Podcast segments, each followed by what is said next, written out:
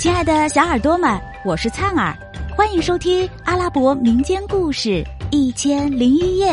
我们将进入一个奇妙梦幻的世界，用耳朵沉醉其中吧。第四百二十三集，皇后吩咐完毕，即刻召唤宫中最老练的侍女，替公主梳妆打扮。准备去参加婚宴，然后他赶忙来到皇帝面前，说明公主因在新婚之夜受到梦魇的折磨，身体不大舒服，才有早上那种失态的表现。最后说：“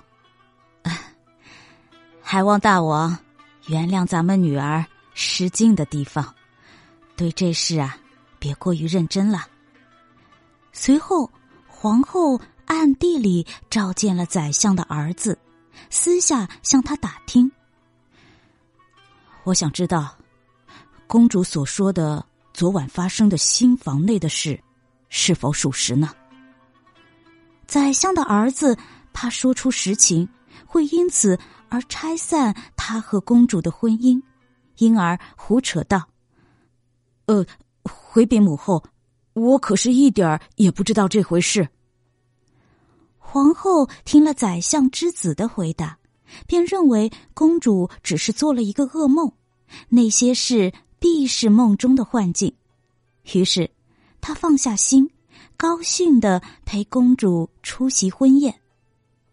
庆祝宴会整整热闹了一天，宴会场中宾客满座，歌女翩翩起舞，艺人抑扬顿挫的引吭高歌。乐师敲击和吹奏各种乐器，发出铿锵悦耳的声音。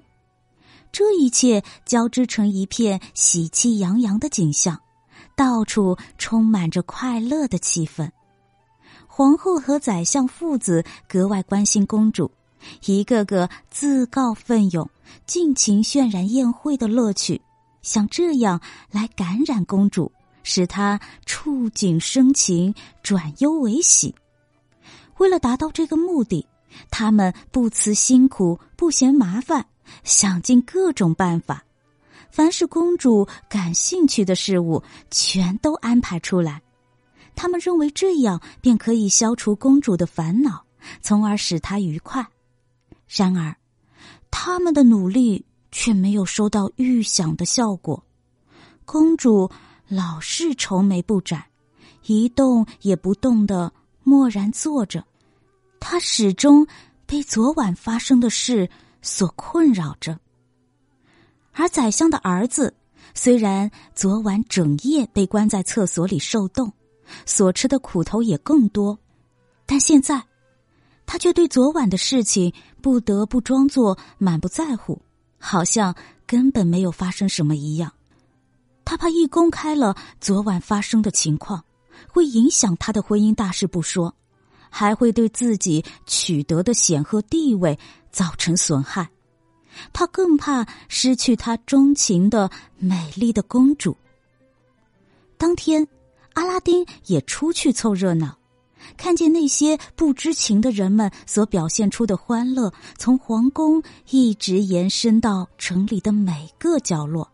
他只是暗暗发笑，当听见人们对宰相之子发出的赞语祝福，他嗤之以鼻，暗自说：“哼，你们这些可怜虫，根本不知道昨夜他的遭遇，否则才不会赞叹羡慕他呢。”阿拉丁回到家中，若无其事的等待着，直到天黑，睡觉的时候到了。